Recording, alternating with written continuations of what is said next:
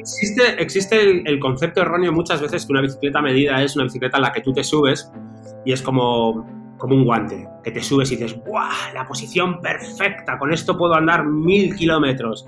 Y realmente la bicicleta medida, eh, el, potencial que tiene es precisamente el tipo de uso y el carácter que quieres de ella.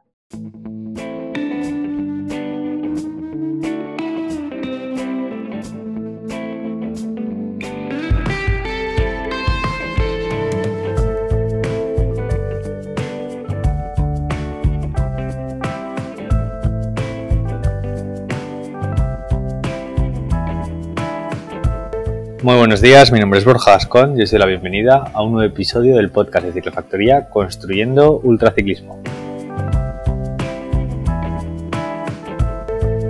Después de un par de episodios un tanto diferentes, con Justinas y con Oscar de Pedalma, en formato Instagram Live, que están también colgados en YouTube, hoy volvemos con el formato clásico de podcast para presentaros a Andrés Arregui.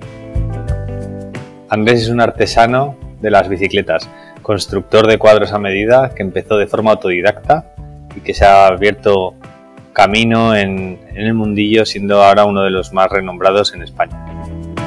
No solamente fabrica cuadros a medida, también tiene su propia escuela, de lo que no nos ha dado mucho tiempo de, hablar porque nos hemos extendido bastante en, en, su faceta como constructor, pero os dejo el link a su página web en la descripción del podcast para que veáis todos sus trabajos y también su escuela de formación donde enseña a todo tipo de personas a soldar y todos, sus, y todos los secretos que él conoce acerca de la construcción de cuadros.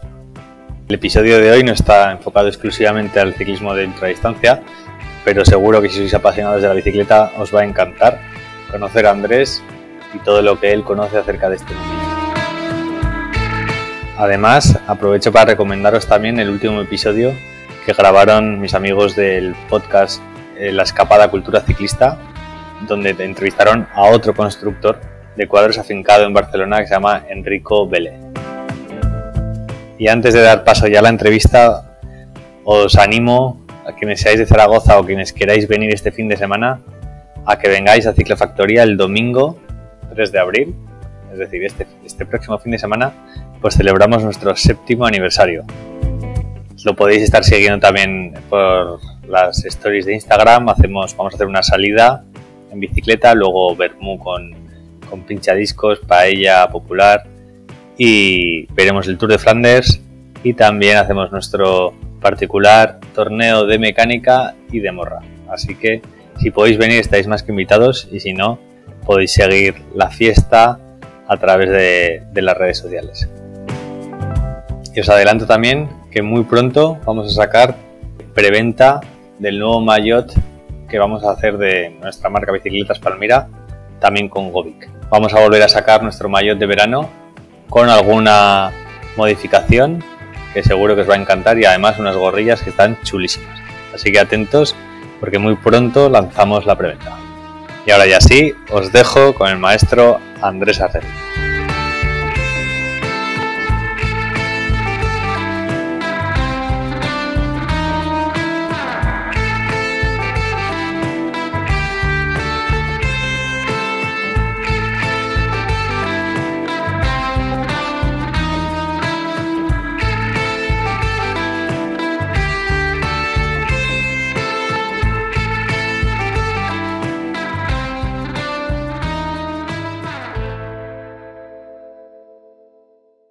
¿Qué tal, Andrés? Muy buenas, bienvenido al podcast.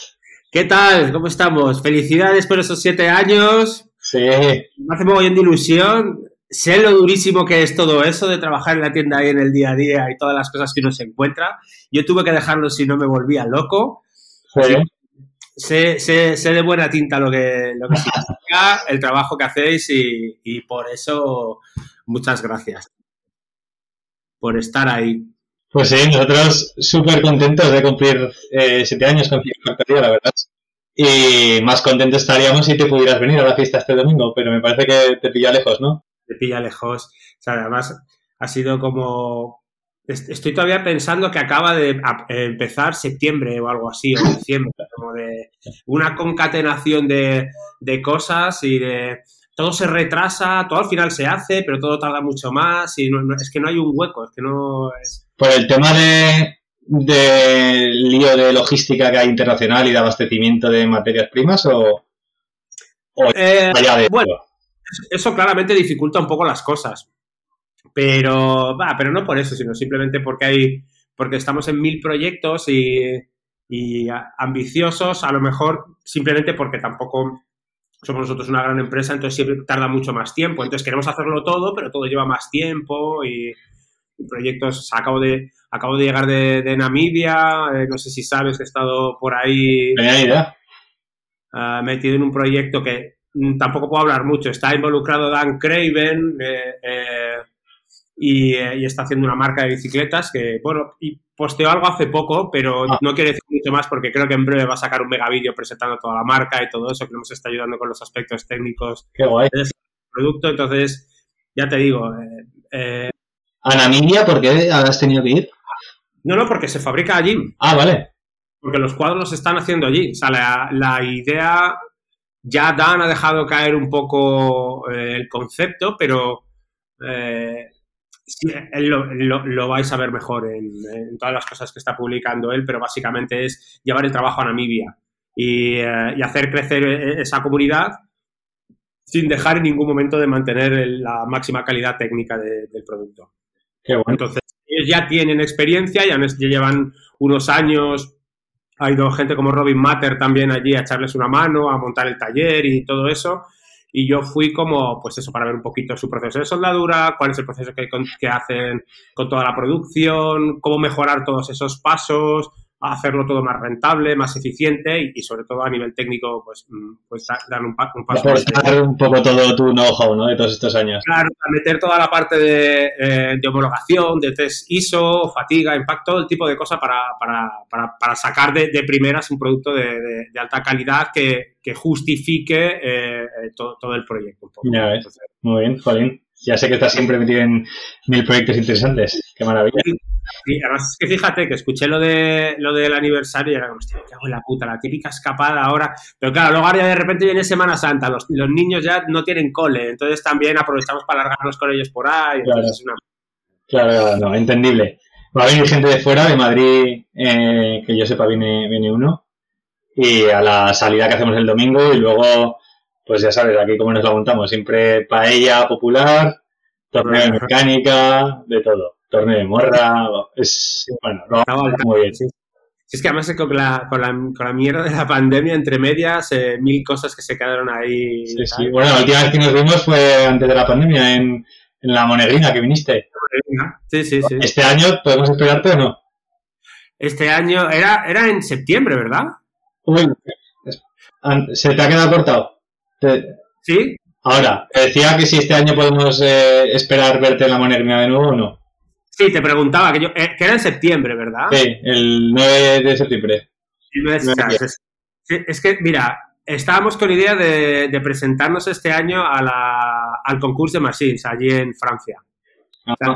recientemente han estado la gente de la Fraise, eh, bueno, un grupo de constructores de, la Asociación de Artesanos Franceses por aquí han estado en la escuela y nos dijeron, venga, tenéis este año que ir. Entonces está como pendiente si hacemos eso y claro, lo otro es después de verano. O sea, yo sé que, que bloque Pablo está haciendo, creo que está haciendo alguna bicicleta, ya la está preparando para tal, y me dio un mogollón de envidia, pero es que es encontrar el, momento. Como verás, este año no te vamos a permitir que vengas en fija, ¿eh? Esas pintas de punti que me trajiste la última vez. Ah, ni se me vuelve a ocurrir a mí, me dejé el culo, vamos. Oye, Andrés, que nos ponemos aquí a hablar, que claro, yo te conozco, sé quién eres, pero gente que escuche el programa y no sepa ubicar a Andrés Arregui, hmm. eh, cuéntanos un poco, haz un resumen de quién eres, de dónde vienes, tu background dentro de la bicicleta o antes de la bicicleta. Sí. Coméntame un poco. Bueno, pues soy Andrés Arregui, em, eh, trabajo, vivo, He vivido en otros sitios, pero ahora, ahora resido en Madrid, soy original también de Madrid. Y yo iba para músico, pero, pero, pero la música que me gusta realmente era la peor carrera profesional que podía eh, existir. Sigo tocando, haciendo ese tipo de música eh, terrible, que no vende nada, pero... me imagino, ¿no? No es algo que dedico la mayoría del tiempo. Entonces, con la excusa de la música, seguí en la universidad estudiando química, luego me puse a hacer el doctorado, o sea, la conexión eh, mm, no tiene ninguna lógica, pero quedé atrapado así un poco por toda la parte de investigación y la ciencia en el campo de la eh, dinámica molecular. Hice el doctorado, eh, una cosa, te puedes imaginar, apasionante, donde te da pie a aprender un montón de cosas de, áreas completamente distintas y, conocer a gente de distintos campos. Eh, mm, y, cuando estaba terminando el doctorado, ya eh, eh, estábamos haciendo ruedas y mecánica para, para, alumnos, para alumnos, perdona, para, para clientes, primero para, para, entre los amigos aquí en Madrid y luego ya pues para, para otra gente. Esto te estoy hablando en 2007 o algo así. Me imagino que tú estabas metido ahí en la escena de, de todo el piñón fijo. Claro, claro, o sea, yo, yo la bicicleta es, pues como todos los que seguimos ahora, la cogimos cuando éramos pequeños y simplemente pues no la soltamos. Entonces, pasas de lo que el tipo de bicicleta que haces de pequeño, yo lo típico, competir en las carreras del pueblo cuando tienes 12 años y cosas así. O sea, me acuerdo de la bici, una bici de carretera de acero que compramos en, en Otero, creo que fue, no sé si en Otero, no, en Calmera. No, en Calmera. Calmera, creo que fue Calmera, que además tenía solo tres piñones. Entonces, ella de aquella, eh, claro, coges la bici y ya no la sueltas. Luego a partir de ahí me metí a tope con el, con el patín, sigo patinando un poco todavía, pero a la vez me metí con el BMX. El BMX me destrocé el cuerpo de mil maneras distintas, con lo cual lo dejé ahí un poco abandonado, pero la bicicleta empezó a funcionar como el medio de transporte y el medio de conocer tu ciudad y a todos los sitios donde ibas. Estuve viviendo en Holanda, obviamente allí a todos los sitios en bicicleta. Entonces, cuando vuelvo a Madrid, eh, volví a la bicicleta BMX, pero simplemente como medio de transporte no tenía sentido y de ahí a bicicleta de carretera vieja que tenía por ahí, le quitas todo, single speed, piñón fijo y me encontré pues, pues con, la, con, la comunidad mensajera aquí en Madrid, eso es 2007, 2008, 2007, 2006, que es cuando estaba acabando la tesis. Y, en aquel momento pues empezamos con el, con el taller y a, y a, partir de 2009 encontramos el taller de noviciado, la, la pequeña guardilla allí que teníamos ahí, nada, 15 metros. Donde ciclos noviciado, ¿no? Eso es lo que empezó como ciclos noviciado. Eh, terminé la tesis y según me dieron el título de doctor ya me metí en el taller y, hasta ahora. O sea, fue como ni, ni, le di una vuelta al tema de, según estaba la investigación también en este país y todo eso, y que era obligatorio largarme de España para, en aquel momento, para dedicarme a ello, y estaba completamente loco por aprender a, a soldar y hacer mis propias bicicletas y todo eso. Ah, nos metimos a tope con el, taller, empezó en, la, en Noviciado empezó la guardilla, luego bajamos a la calle Noviciado, montamos la tienda, que luego se convirtió en Ciclos La Universal, en algún momento allí de Ciclos, de la Ciclos La Universal yo dije que ya no quería más tienda, por lo que estábamos hablando antes, porque es una cosa que te tiene que gustar mucho la mecánica, te tiene que gustar el trato al público y tienes que tener esa paciencia, esa cosa que yo sé que no tengo y sobre todo porque estaba completamente obsesionado con, con, diseñar y fabricar cuadros, ¿no? Porque al final me gustan las bicicletas, el poder cambiarlo todo, los ángulos, cambiar los tubos, cambiar distancias cambiar todo eso es lo que te da el, el poder absoluto sobre la bestia, ¿no? De, eh, todo, ¿sabes? Y, ¿Y a ti cómo te, entró esta fiebre por, por construir cuadros y demás? ¿Un poco por las ganas de soldar, por las ganas de innovar, por tu, tus inquietudes de investigación? No, no, no, si es, es, es el eh, tremendo amor por el objeto que es la bicicleta, lo que permite hacer, y unido a, un deseo brutal de hacer cosas con las manos. Eh, toda la parte, o sea, todo, el, tiempo que yo estuve en la universidad haciendo el doctorado, trabajamos con, láseres, máquinas de ultravacío, eh, válvulas de, kilohercios en frecuencia con piezoeléctricos, o sea, cosas que eran realmente difíciles de hacer, pero no pasaba de, trabajar con las manos y de, acoplar el concepto em, que englobaba todo, aquellos estudios pero con un trabajo fino en el, en el taller. Entonces, la bicicleta, lógicamente, no tiene ese grado de sofisticación a nivel, a nivel técnico, pero sin embargo, al ser una cosa tan básica, te permite hacer muchas cosas que puedes probar. Porque un proyecto en, el, en, el, área de la ciencia necesita de un montón de años de desarrollo, mucho dinero, mucha gente, pero en el mundo de la bicicleta, cambiar pocas cosas puede hacer que todo cambie mucho y, y, y ese mundo de posibilidades es lo que, me, hizo que empezase y ahora, después de casi 12 años o algo así, o 13 años, eh, es lo que me sigue moviendo. Empecé con acero y, y es, el, es, lo que, el, el, material que más, que más domino, pero desde hace tres años estamos trabajando con, con todo, ya directamente con todo. Ya no cerramos la puerta a nada y... De hecho, me, me suena haber visto algún prototipo, algún tipo de bici que has hecho que el sit tube es de fibra de carbono, puede ser. Sí, eso, a ver, eso básicamente no, no, no sale de lo que diríamos el ámbito de, del acero. Aunque uno de los tubos lo sustituyas por un tubo de carbono, no es más que eh, cortar uno de los tubos y ponerle un trozo, pegarlo con un trozo de carbono.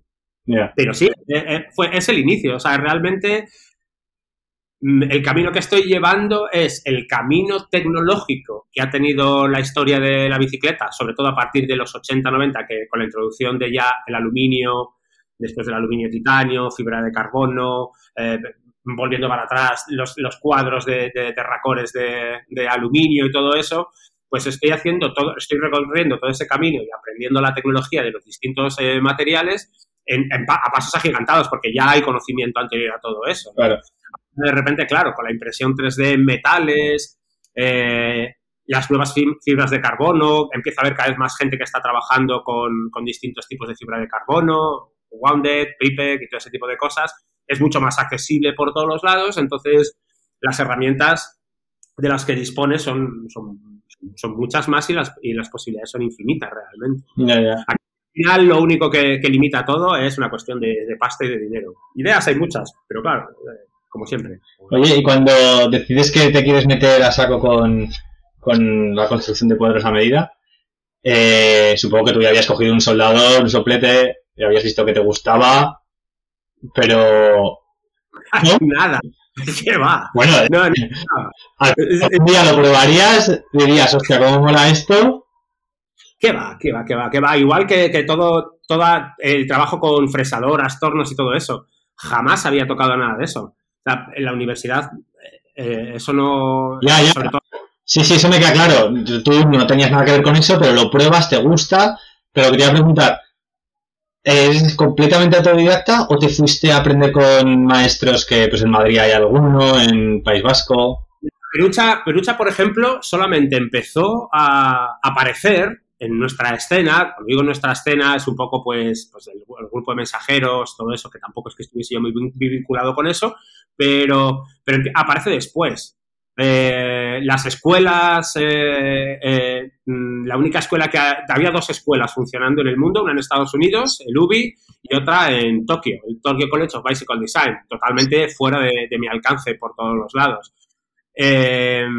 Al momento que, que, yo empecé, estaba empezando también Aymar, estaba empezando Vele, estaba empezando Legor, Matías también en, en Italia primero y luego en Barcelona y, y no había mucho. O sea, aquí estuve mmm, 15 días, me fui a Osa de Montiel para al final realmente trabajar dos o tres días con, con, con Juan Vitoria, eh, eh, que simplemente me enseñó básicamente a encender el soplete y a juntar cuatro tubos. O sea, que todo, todo ha cambiado muchísimo. Yeah.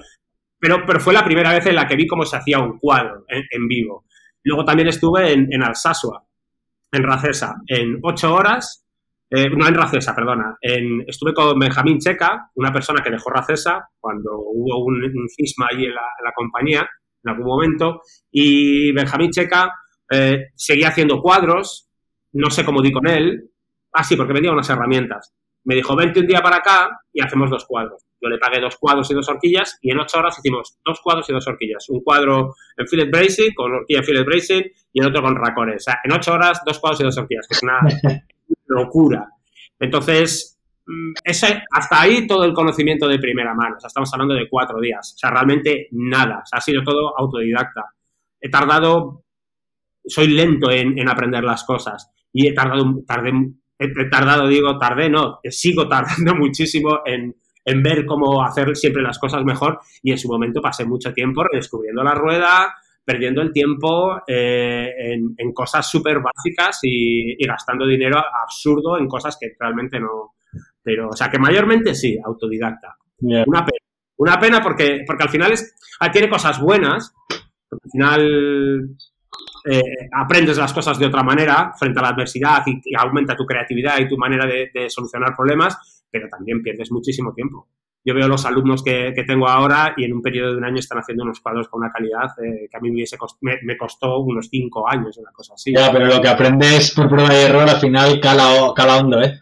Sí, sobre todo que yo creo que lo importante es eso, que sienta en tu cabeza el, el que mm, puedes hacer todo. Cuando hay un problema, lo único que tienes es que pensar un poco más para ver cómo pasar, cómo solucionar el problema. Tú no te quedas bloqueado o no esperas que alguien te solucione nada.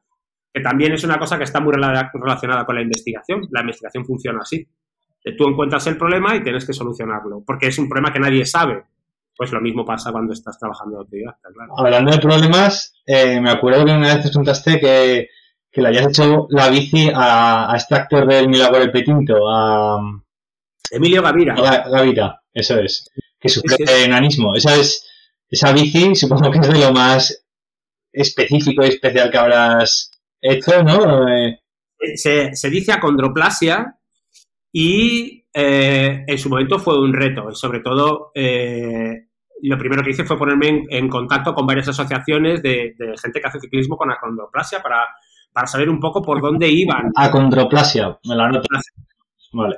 Y, Claro, ¿qué pasa? Que la condoplasia reúne un montón distinto de, proporciones, tronco, miembros y todo. Entonces, no hay, no, es nada establecido, es exactamente igual de diverso que, si mides dos metros o mides un metro cincuenta.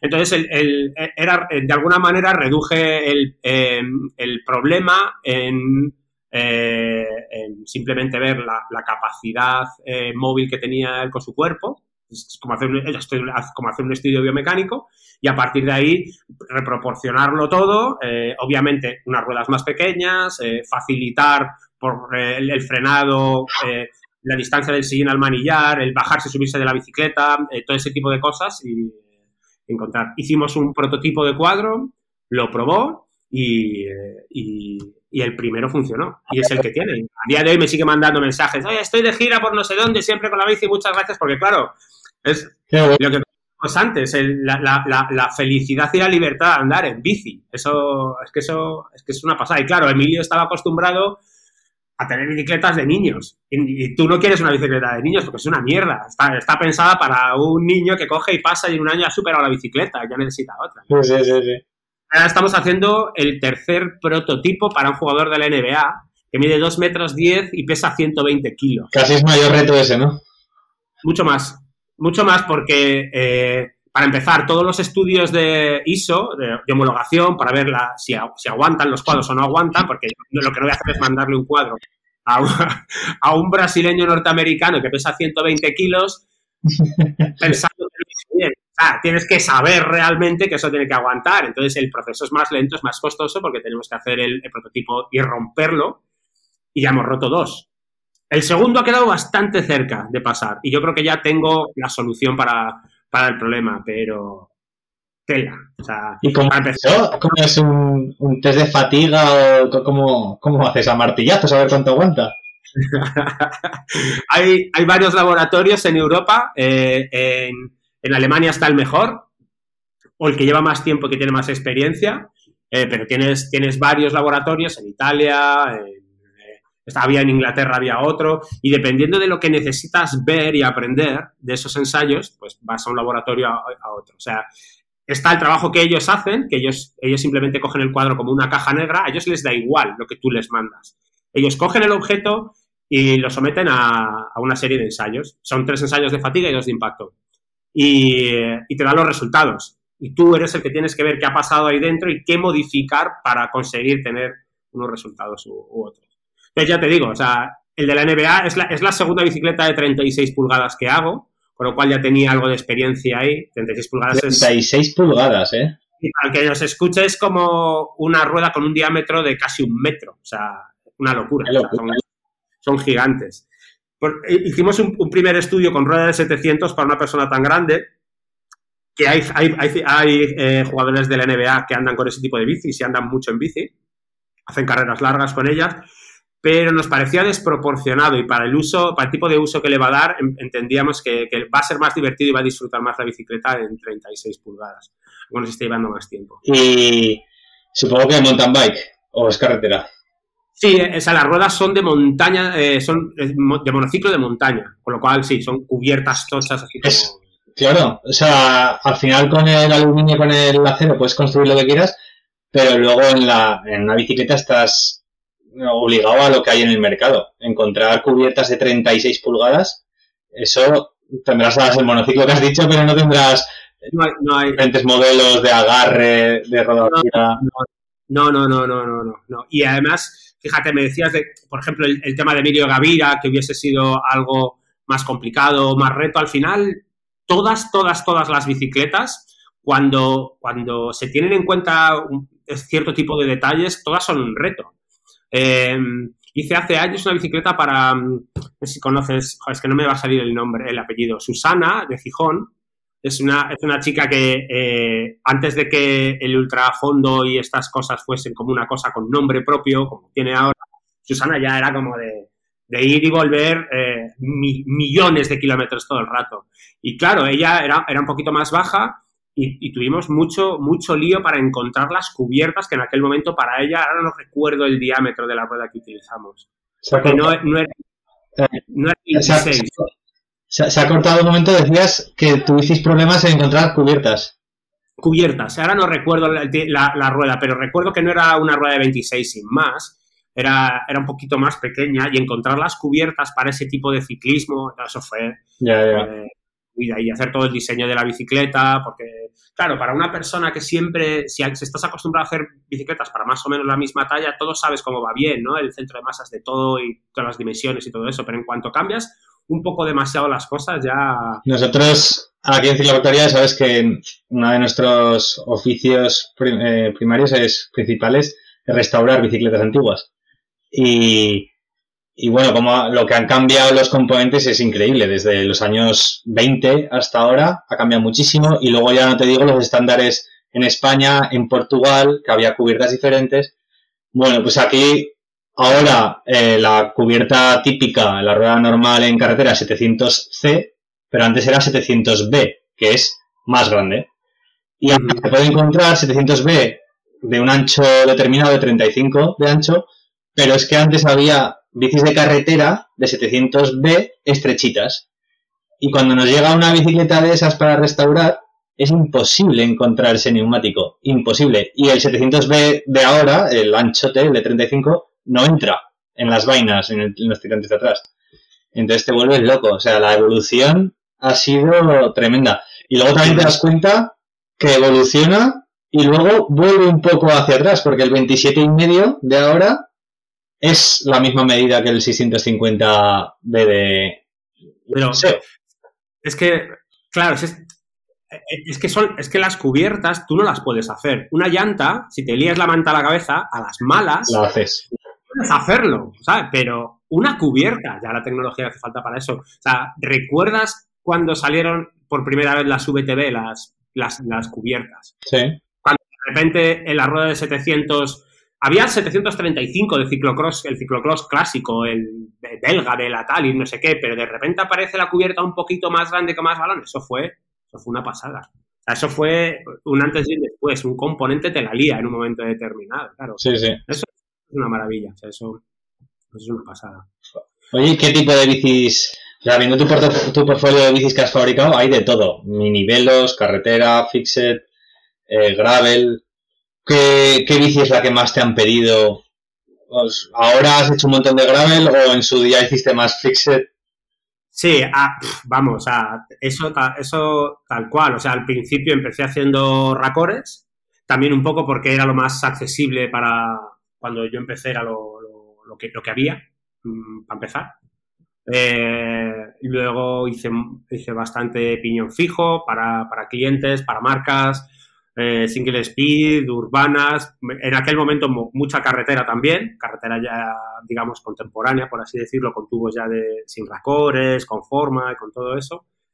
Y, y luego de repente aparece el cross, gravel, road, plus o todo ese tipo de cosas que ahora vamos un poco más por ahí.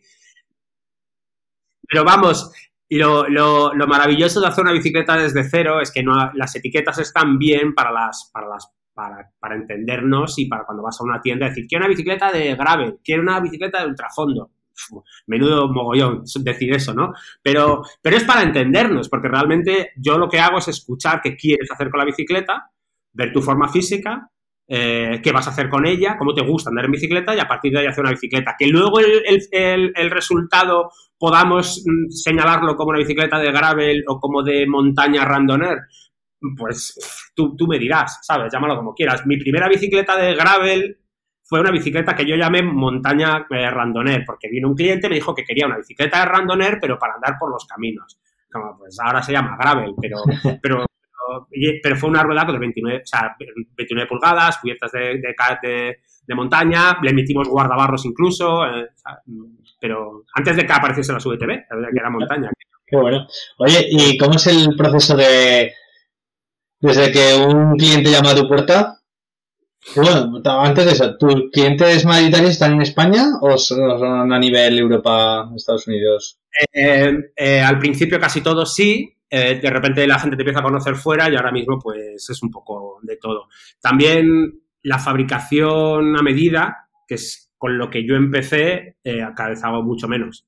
Ahora haré 6, 7 cuadros, o sea, 7, siete bicicletas al, al año de, este tipo. Solo porque, porque lo, que, lo estoy más interesado ahora en producir en, en serie, o sea, hacer mm, trabajos para otras marcas y sobre todo la, parte de la escuela y la investigación. Ya, ya, ya. Es por ciclos, eh, dejar, o sea, organizar el año para tener hueco para los cursos, la investigación, ahora fabricación, ahora viene este pedido de un cliente, entonces, eh, y claro, también hemos, hemos eh, nos está entrando cada vez más gente de fuera de, de, Y te iba a preguntar, ¿cómo es el proceso? ¿Alguien te llama, te manda un email? A ver, eh, soy tal, quiero una bici, ¿para cuál? ¿Cómo te pones manos a la obra? ¿Cómo es el proceso? Eh, ah, bueno, también depende de, depende mucho también de, la persona, porque hay gente que, por ejemplo, si, tú me dijese antes vamos a hacer una bicicleta, probablemente tendrías claras muchísimas cosas. Ya me apuntarías en una dirección y me dirías este componente, esto así, esto tal. Vamos a jugar en torno a esta geometría porque quiero que la bicicleta tenga este carácter. Eh, pero luego hay gente que no, que simplemente quiere una bicicleta de, carretera que él anda solo en bici, que tampoco es que está ni, compitiendo ni nada, y dice, mira, quiero una bicicleta de carretera tradicional, eh, con unas cubiertas un poquito más grandes, y, eh, eh, el, proceso, varía mucho de, persona a persona, pero básicamente lo primero es, pues te sientas, hablas con, esa persona y que te cuenten todo, que te den todas las referencias que, puedan, ya sean visuales, bicicletas que han probado y que, le van bien, te pasan un estudio biomecánico donde la posición les ha funcionado, y tú vas cogiendo datos. Digamos que es, es un, cada, cada, diseño eh, es un problema en el que te dan un montón de datos y eh, esos datos se convierten en constantes. Luego te quedan tres o cuatro variables que son las únicas que tú tienes que ajustar para que todo el conjunto funcione de la mejor manera posible el momento, llega un momento de equilibrio en el que si tocas algo estás estropeando algo, ¿no? Entonces tienes que llegar al mejor de los compromisos, ¿no? Y, básicamente, básicamente es eso. Solo como, anécdota, cuando empecé, esta, esta parte de diseño era el, el 10% de 5% de mi tiempo y ahora el diseño es el 95% del tiempo. Hacer es fácil, cualquiera puede hacer. La fabricación es muy fácil, o sea, son ocho tubos. Si sabes, tienes un poco de técnica, cualquiera puede soldar, cualquiera puede cortar tubos, cualquiera tal. Pero lo difícil es todo lo demás. es todo ese proceso inicial de diseño. Y hacer encajar el puzzle de componentes, me imagino, porque además tus bicis siempre, o las que muestras tus trabajos, están equipadas con lo mejor, bujes rolos, con, no sé, transmisión por correa. Eso es, ese eres tú, ese eres tú que, que dices, no, yo las bicis urbanas las monto con correa y con bujerrolos, por ejemplo. O es el, y entonces tú, digamos que lo impones a los trabajos que haces tú porque quieres que sea tu sello, o son los clientes los que te guían. No, no, no. Eh, ya te digo, hay gente que viene y te dice, quiero una bicicleta para eh, un trabajo que hicimos, el cuadro no lo hice yo, y la mayoría del, del trabajo lo hizo Eduardo Gasca, mi compañero en ciclos noviciado, y Larry creo que de aquella estaba también, para cruzar el desierto del Gobi. Pues eh, al final es que si quieres hacer ese tipo de cosas, eh, un bugger roll-off para, para, para, ir tú solo en mitad de la nada, donde el peso ya no es una cosa como tan importante, realmente puede ser tu mejor compañero. Entonces, algunas decisiones que vienen un poco obligadas por el tipo de bicicleta que quieres hacer, pero generalmente el cliente decide todas las partes, ¿no? no hay ningún problema. Nosotros, yo eh, al final simplemente estoy un poco como cortafuegos. Cuando veo algún tipo de incompatibilidad o algo que no está a la altura de lo que se está haciendo, entonces trato de levantar la mano y decir y opinar y todo eso, pero es un consenso total. O sea, eh, una de las razones por las que hacemos tan pocas bicis es por la cantidad de tiempo que nos lleva hacer todo este tipo de cosas, con lo cual es, es una cosa que hacemos entre los dos. Y la elección del acero es para según qué tipo de bicicleta usas, Reynolds, Columbus, no sé si hay otras también que estén ahí a la vanguardia o al nivel de estas dos. O o tú los artesanos de constructor de este cuadro sois... No, yo de Reynolds, y hago todo con Reynolds. Yo de Columbus, todo Columbus. ¿Cómo, cómo es? Yo, yo realmente no, uh, no... Siempre voy a tratar de elegir el, mejor material para la bicicleta que, que, vaya a hacer. Pero es, es un elemento, o sea, es un material muy versátil. Eh, mayormente trabajo Columbus, pero también trabajo con Reynolds, de Dachai, eh, eh, lo, lo, el Pange también he utilizado. Eh, he, he, llegado a utilizar tubos de antiguas cosas que estaban por ahí dando vueltas. ¿Eh? La tubería, la clásica esta de, de Rafesa de los años 70. Sí, sí, algún stock he encontrado de todo ese tipo de cosas, pero pero realmente, o sea, si yo pudiese, cada, cada proyecto me, me, acercaría a él pensando directamente de primeras cuál es el mejor material. Uh, y si pudiese, trabajaría con todos, ¿no? Claro, lo que pasa es que eso hace que tenga, necesitas un taller con, con unas instalaciones específicas para cada uno de los materiales, es una movida, ¿no? Pero, pero, bueno, el, acero es lo que yo empecé con el acero porque era lo, lo, lo, lo, más fácil de trabajar, lo que tenía inmediatamente. Y luego da la casualidad de que después de aprender más sobre otros materiales, creo que el acero tiene un futuro y tiene un uso que es una maravilla.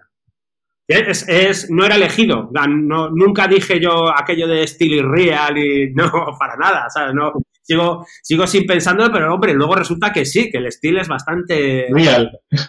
bastante bien, es reciclable completamente, eh, puedes hacer un poco lo que quieras, se puede trabajar con sopletes, se puede trabajar con TIC, se puede trabajar eh, con, con, mezclándolo con otros materiales. Eh. Se te iba a preguntar, eh, ¿qué le hace a una persona acercarse al constructor de cuadros y, y pedir una bicicleta de acero? ¿Es eh, romanticismo? ¿Es las propiedades del, del, acero que hacen que la bicicleta pueda tener eh, características más ventajosas que una de carbono, vamos a poner ahora el caso actual. Sí, a ver. Es el motivo principal. Existe, existe el, el, concepto erróneo muchas veces que una bicicleta medida es una bicicleta en la que tú te subes y es como, como un guante, que te subes y dices, ¡buah! La posición perfecta, con esto puedo andar mil kilómetros. Y realmente la bicicleta medida, eh, el, potencial que tiene es precisamente el, tipo de uso y el carácter que quieres de ella. Eh, eh, claro, estamos hablando de, diseño de la bicicleta, qué cubiertas vas a utilizar, las bielas, el tipo de manillar, si vas a llevar acoples, la posición que te gusta llevar, todo ese tipo de cosas. Entonces, si, tu interés no es competir en el Tour de Francia, una bicicleta de ese tipo, para un uso normal, lúdico, de disfrutar la bicicleta, no tiene sentido. Si lo tuyo es la competición, no hay nada más que decir. Monocasco de carbono no se puede, no se puede mejorar a nivel eh, performativo o de, desde el punto de vista pragmático, bueno, casco de carbono es una maravilla. Si pudiese, también haría.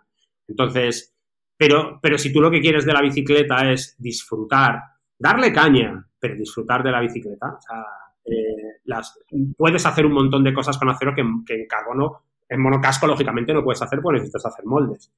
Y el resto de las funciones que hay en fibra de carbono, pegando tubos y tal, no deja de ser juntar tubos, que viene a ser un poco lo mismo que el acero, pero sin ser el acero. ¿Quieres que te dure toda la vida? Le pegas un golpe a una bicicleta de acero y la puedes abollar. En el, carbono, pues tienes que repararlo y no sabes si se repara bien, o necesitas a alguien que, que sepa mucho. Entonces, eh, yo creo que no es tanto una cuestión de nostalgia ni nada de eso, sino simplemente que es que es útil, que es un material que te permite hacer muy buenas bicicletas, con unas, con, unas prestaciones muy interesantes. Entonces, ¿Y qué, qué le dota a una bicicleta, de, una bicicleta de carretera de acero? ¿Qué le dota la horquilla de, de carbono? Que esa es una mezcla muy, muy común. Es muy habitual, es muy habitual por, eh, uno, porque hay mucha gente que eh, directamente no sabe hacer horquillas porque no se ha metido. Eh, dos, porque aumentas mucho el peso. Una, horquilla de acero es la mitad, puede pesar, pesa la, mitad de lo que pesa un, el cuadro de acero. Digamos que 1500 gramos, pues ahí lo tienes. Entonces, el peso es otra. Pero si ya el peso pasa a un segundo plano, de repente una horquilla de acero donde tú puedes cambiar el avance de, la horquilla, donde puedes elegir las vainas, eh, formar las vainas con la curva que tú quieras para que tenga unas propiedades mecánicas eh, dinámicas u, otras. Eh, en ese sentido es, mucho, es muy superior a una horquilla de carbono. La horquilla de carbono, que como decimos, es mucho más ligera, además solamente tienes que comprarla y además vender una horquilla de carbono pues tiene mucho más margen que una horquilla de acero. Porque, claro, la gente dice, no, pero ¿cómo puede ser que me vendas una horquilla de acero por 300, 400 o 500 euros y una horquilla de acero vaya a costar 600 euros o 700 euros? Pues por, la cantidad de tiempo que va en el diseño y en la fabricación de la horquilla. Si no es lo que estás buscando, lógicamente la horquilla de carbón es mucho más barato. Se hace en molde, en Asia y ya está. Ah, ahora también mm, contaminan la de Dios. O sea, no, o sea, que, hay que tenerlo todo en cuenta, hay que tenerlo todo en cuenta. a nivel eh, de cómo se siente una horquilla de acero, ¿absorbe más o menos la de carbono? Ah, va, a, depender del diseño de la horquilla. Eh, la fibra de carbono per se no es ni más flexible, ni más rígida, ni más dura, ni más resistente, ni menos resistente que el acero.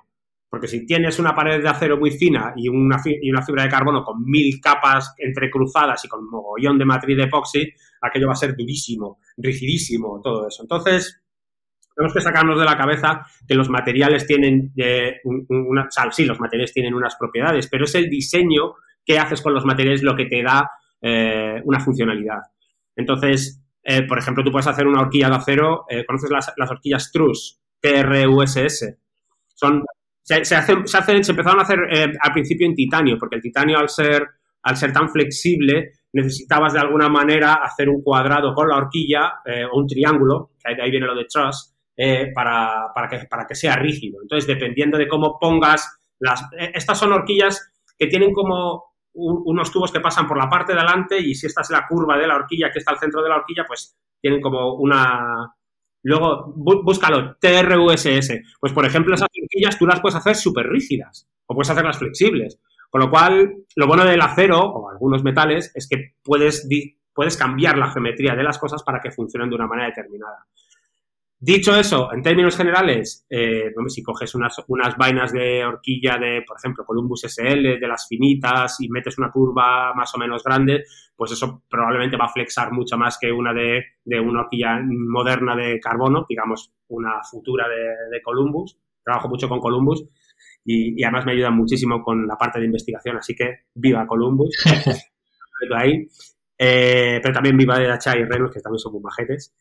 Y, en términos generales ahí podría ser un poco más rígido, ¿no? Pero ya te digo, es que depende mucho del, del diseño, de qué estés comparando con qué. En términos absolutos no. Ya, sino que, todo depende, ¿no? Un poco de... De cómo lo diseñes, claro. Claro, muy bien. Oye, y la evolución de la construcción de cuadros de acero, eh, ¿ha ido siempre a mejor la cosa?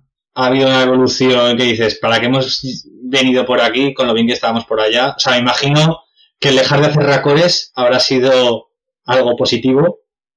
Antes los racores, ¿por qué se utilizaban? ¿Por estética? ¿Porque antes primaba la estética? ¿O por falta de conocimientos de geometrías? No, no, no, que va, que va. es simplemente una, cuestión de costes. Los primeros cuadros a principios del siglo se hacían, el siglo XX, se, hacían con en fillet bracing. Era la manera que había. La gente soldaba y limpiaba la soldadura y ya está. Eh, de ahí empiezan a aparecer, si puedo estar equivocado, por 10 años para arriba abajo, los años 40, 30, eh, empiezan los racores que están hechos en, molde a presión, es simplemente una chapa a la que se le pega un golpe, se, se cerraba, se soldaba. Esos racores eran un infierno de trabajar con ellos. Yo he trabajado con ellos y darles forma son lo peor del mundo. ¿Pero qué te permitía eso? Que tú simplemente tenías que coger los tubos, meterlo dentro del racor, echar un poquito de borax por dentro, soldar con latón y ya quedaban agarrados. Ibas mucho más rápido, no tenías que hacer el encuentro de los tubos, no con la misma precisión. Eh, la técnica de los racores, según se van consiguiendo mejores aleaciones en acero, puedes hacer tubos un poco más finos. Eh, aparece en bicicleta, no me acuerdo cuándo aparece el 531, pero es el primer cromoli así con mejores prestaciones de Reynolds. Los racores tienden a hacerse más pequeños para, para hacer los cuadros más ligeros eh, sigues teniendo la ventaja de que el encuentro de los tubos no tiene que ser tan preciso. Eh, y luego, eh, pero eso es con la idea de quitar peso a los, a los cuadros de, racores. Y de repente aparece el, el TIG. El TIG ya te permite trabajar con otros metales también. Entonces ya es cuando empieza a aparecer el aluminio, el titanio y todo eso. El acero en ese momento para un poco eh, pero, pero claro, la tecnología del acero sigue, sigue mejorando. aparecen aleaciones mejores, mejores, mejores maneras de mecanizado en frío de los tubos, con lo cual eh, nunca en la vida el acero eh, ha estado a la altura a la que está ahora. Ni por los materiales con los que construimos, ni por las técnicas y el, y el detalle con el que se trabaja. También tenemos que tener en cuenta que antes los fabricantes artesanos de cuadros lo hacían porque no tenían otra manera de hacer las cosas. En el momento en el que en los años 60 empieza a aumentarse el número y a producirse a más escala, que es más o menos donde aparece el jig como una herramienta. El jig, para el que no lo sepa, son las plantillas donde se ponen los tubos en el, para puntear el cuadro. Eso aparece eh, a partir, creo que a partir de los años 60 o así, cuando ya existe la necesidad de producir en más, en más número. Eh, pero, pero ahora eh, ahora hay gente que hace un cuadro y tarda una semana y media, dos semanas. Pues yo he tardado en hacer un cuadro precisamente de racores en acero inoxidable y todo eso, pues a lo mejor 60 horas. Entre el, solamente de, la fabricación manual, no hablo del diseño, de eso. Entonces, claro, si tú dedicas tanto tiempo a un solo cuadro, lógicamente todos los procesos se llevan a un nivel que no se habían hecho anteriormente. Claro. Eh, eso, no, eso no significa que teniendo todas esas cosas ahora y disponiendo todo ese tiempo se hagan eh, en términos generales. Bueno, sí, realmente son, es, ha ido hacia arriba. Sí, o sea, que ha ido mejor. Sin lugar a dudas, sin lugar a dudas.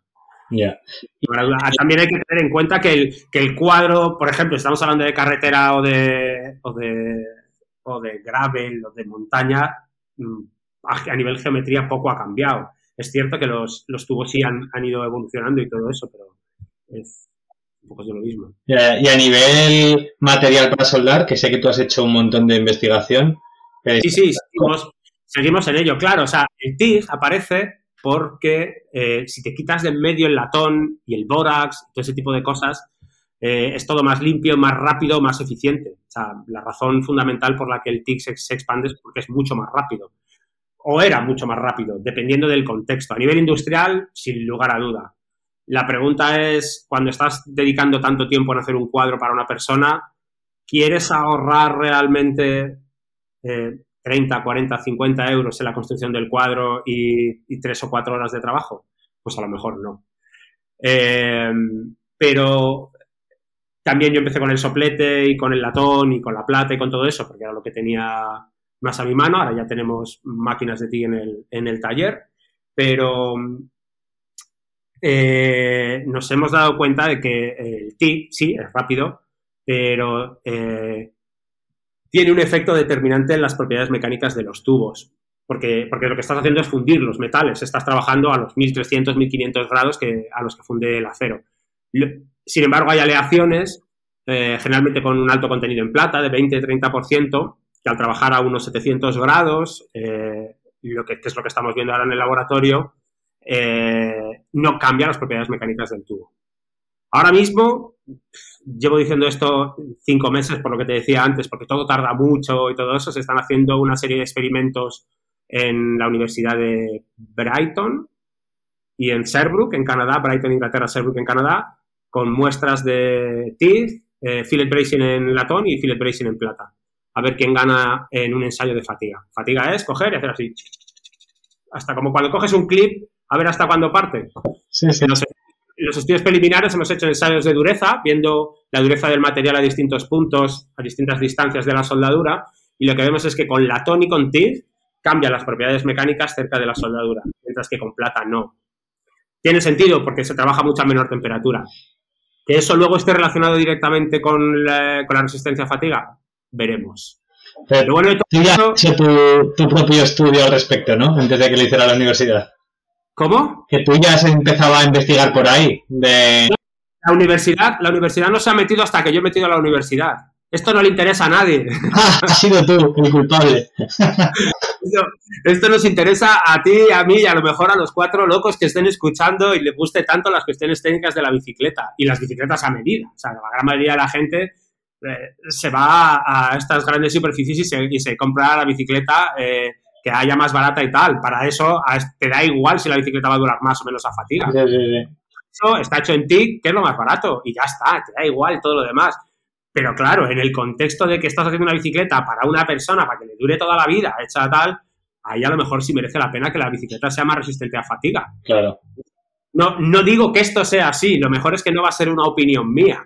Es que estamos haciendo las pruebas en el laboratorio y ya va a haber unos datos, ¿sabes? Y si sale bien y si no sale, pues bien también. Me lo, me lo estoy pasando genial, así que pues, el, el, objetivo de esto es saber cuanto más mejor y poder hacerlo mejor. Y ya está. Así que no. Y disfrutar mientras tanto, que de eso se trata, claro que sí.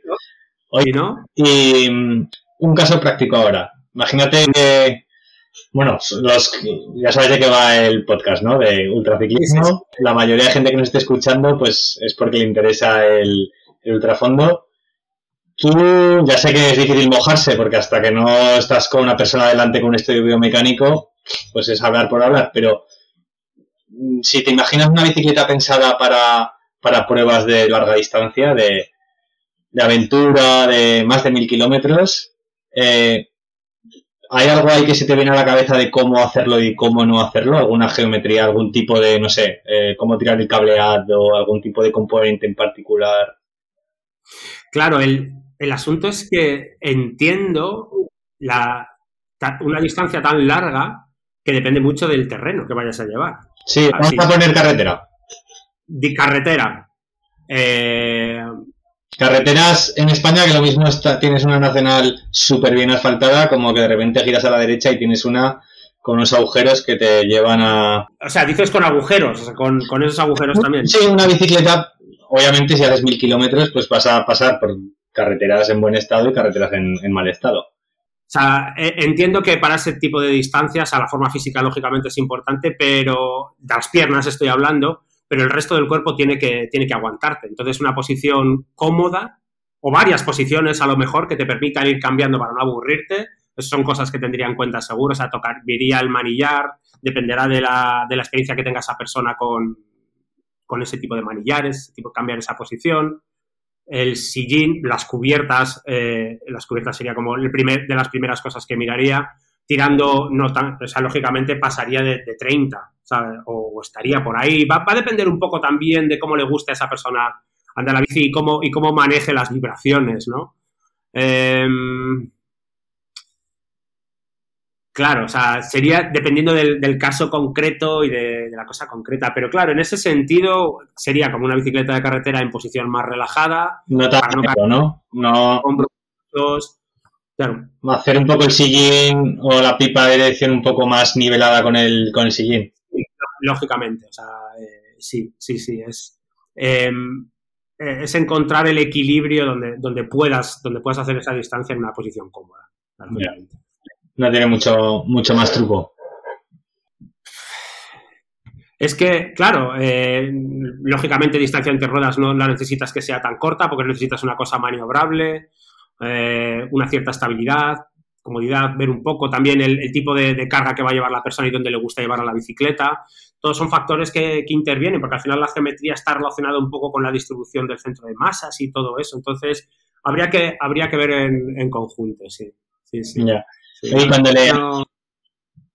Dime, ¿no qué? Nada, nada, dime, dime. Que, que no hay una, una receta mágica, ¿no? Ibas a decir, de para ultradistancia, una bici así. No, no, pero, porque la ultradistancia, precisamente, dependiendo de la prueba, son cosas distintas. Entonces. Sí, desde luego. Yo, o sea, en, una prueba de. Eh, en un velódromo, eh, lógicamente, una prueba que no tiene mucha duración, tienes que sacar, necesitas la mayor eficiencia eh, posible. Una, bicicleta que te permita acelerar en el sprint, que vaya a ser con una posición terrible, pero tener una cierta aerodinámica todo eso pasa a un segundo plano completamente en ultradistancia y yo creo que la cosa se enfoca más en, la comodidad de la persona y en lo, a gusto que puede hacer. Imagino que la mente, yo nunca he hecho una prueba de esas, pero la mente ahí es una pieza clave de todo y si tú vas cómodo y vas a gusto en tu bicicleta, eh, tiene que ser otra, tiene que ser otra movida, con lo cual es que depende mucho de cada, eso dependería mucho de, la persona que, que viniese. Sería hablar un poco, ver las experiencias que tiene esa persona con las carreras que ella ha hecho, qué componentes le funcionan y cuáles no. Y, si esa persona tiene las cosas muy claras, pues vas a tiro hecho. Y si no, diseñar el conjunto con la posibilidad de poder tocar ciertas cosas más adelante. ¿vale? quería... Voy a jugar un poco voy a jugar un poco la baza de los biomecánicos, que te ponen en la letra pequeña de abajo. Si usted no va bien en esta posición, venga dentro de un mes, no te jode. así, así yo también. Pero eso es muy importante. O sea, nosotros hacemos bicicleta para gente que está empezando una disciplina, con lo cual no tiene la forma, pero es joven. Y luego también hacemos bicicletas para alguien que ya lo tiene muy claro, pero también para gente que ya tiene 60 años, algo así, que sabe que más abajo no va a ir y más fuerte tampoco va a ir, pero hacemos todo el diseño en torno a, la posible evolución de esa persona sobre la bicicleta. Si tú tienes claro que quieres eso, eso de esa manera, así lo hacemos. Pero se puede hacer tirando hacia un lado o tirando hacia otro. Por ejemplo, teniendo en cuenta que vas a correr, eh, ¿cómo se llama esta gigante que, es más montaña que otra cosa? Estaba el otro día hablando con Jimbo y me decía. Badlands. Ah, la de, la, la de Silk Road. Eso es que es más montaña que otra cosa, comparado con un balance, pues entonces dices, no, pero quiero que me valga la misma bicicleta para esto, para esto, pues tener en cuenta todo un poco el cambio de componentes y de, y de juego que vas a tener con una cosa con la otra. Yo creo que eso sería, pero, pero ya, ya te digo, necesitaría escuchar un poquito más así de... hablas, hablas de Jimbo, que lo tuvimos aquí de invitado en el podcast, no sé si escucharía su, su programa, que nos contó su experiencia en, en Badlands. Y que, que, también es constructor de cuadros, que fue, o es, pupilo tuyo, ¿no? Alumno tuyo. Aprendió contigo. Él le está, le, está, montando una, una bici a Kiko, a mi socio, amigo tuyo. Sí, sí. Y... lo, he escuchado todo y tengo la sensación de que Kiko tiene que ser un hueso duro de roer, que debe estar tocando hasta el último detalle, porque Kiko... una bici. Esto acá. Pero viendo el proceso un poco como ha sido... Eh, ¿Perdón? Que viendo el proceso que han tenido, Kiko y, Jimbo Safi, em, te quería preguntar, o sea, les he visto hablar de los componentes que va a tener la bici, le ha mandado componentes a, Jimbo para, para que haga la bici en base a esos componentes y demás. Cuando te hacen un cuadro así a medida, eh, supongo que tú quieres tener en cuenta todos los componentes que va a tener eh, luego la bici montada para hacerlo bien, pero si le cambias luego un manillar, una potencia, la, largura de bielas, ¿se va todo al garete no, no es para tanto, no es tan exagerado el... Eh, depende, depende, puedes liarla muy gorda. Cuando, yo he hecho, cuando yo he hecho bicicletas para marcas que venden el cuadro solo y vas a mandar el cuadro a Estados Unidos, eh, eh, yo exijo tener todos los componentes que se, que se pueden montar o que van, o que van eh, puestos en la hoja técnica o lo que sea que va a llevar la bicicleta. Porque mm, si no lo ves montado, de primeras puedes tener, puedes tener líos. Simplemente es tenerlo en cuenta antes de hacer nada. O sea, es toda la parte de diseño gastas tiempo y neuronas, pero no tienes que comprar nada. Entonces es mejor tenerlo todo previsto de, antes. Y, lógicamente, y es una cosa que todos los alumnos que pasan por la escuela es regla de oro, no se hace una bicicleta si no tiene los componentes delante. Eso es, es fundamental. Puede que no pase nada, pero puede que sí. Y darte cuenta de ello cuando el cuadro ya está pintado y lo has mandado al otro lado del mundo es, es una, una mala experiencia pero luego le cambias un manillar de 42 a uno de 40 y tampoco se acaba el mundo. O ya sé. No, no, no, no. En ese, en ese sentido, en ese sentido, no estaba tratando de pensar de alguna manera cómo puede cambiar. En ese caso concreto, no. Vas a cambiar la posición, vas a ir un poquito más erguido, eh, estás cambiando el ángulo en las muñecas, a lo mejor tienes que, bueno, lógicamente ajustar las manetas, eh, puede ser que tengas que tocar un poquito el ángulo del sillín, puedes ajustar eso un poco. Ese son el tipo de cosas que cuando estás diseñando una bicicleta crecedera o no, o, no crecedera o para varias pruebas concretas y tal, tienes que tener en cuenta para encajarlo todo antes de, ponerte a hacer nada. Yo ya voy teniendo... Eso es la experiencia, es, son todas todos esos pequeños detalles que forman toda la, constelación de cosas ahí que ocurren, todo lo que, se aglutina, tienes que tenerlo todo en cuenta. Aunque luego al final la bicicleta se quede con una serie de componentes y a lo mejor no se cambian nunca más, pero si se, quiere tener esa opción se puede pensar todo lo demás. Muy bien. Poco a poco después de devorar kilómetros ya voy teniendo un poco la idea de cómo sería la bici que, que me haría falta, sobre todo lo de las cubiertas de 30 o 32 me parece que es la siguiente bici que tenga tendrá eso. Sí, ¿verdad? Es que... Muchísimo confort cuando te pegas mil kilómetros en carreteras rotas. Es increíble, ¿no? yo voy con 25 y al final, hostia, 25 a 6, 7 kilos de presión. Las ruedas, pues... Yo, o sea, yo, yo, yo no hago ese tipo de pruebas, yo no, yo no ando tanto en bici ni de casualidad. Pero, pero cuando ya te dije, para mí fue una revolución cuando empezaron a aparecer cubiertas más grandes. ¿Sabes? Así con, con banda lisa para andar por, por cemento y todo eso. O sea, pero vamos, eh, eh, ya, ya, sé que la gente, no sé si los que seguro que están, los que están escuchando eh, conocen a Jan Heine, el editor de Bicycle Quarterly y todo eso.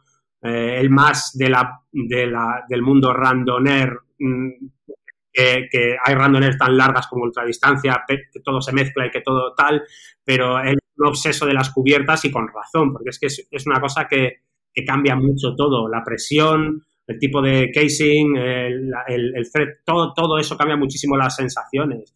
Eh, la gente habla de si la bicicleta es más vertical compliant, porque está hecho de carbono, que no sé qué tal, pero, pero cambias la presión de las cubiertas y la has liado completamente. El Jan Haynes está siempre hablando, que es un murga de toda la vida, que una rueda un poquito más baja de aire y con más amortiguación, que vaya a quitar todas esas pequeñas vibraciones, a la larga distancia es todo ventajas, todo ventajas.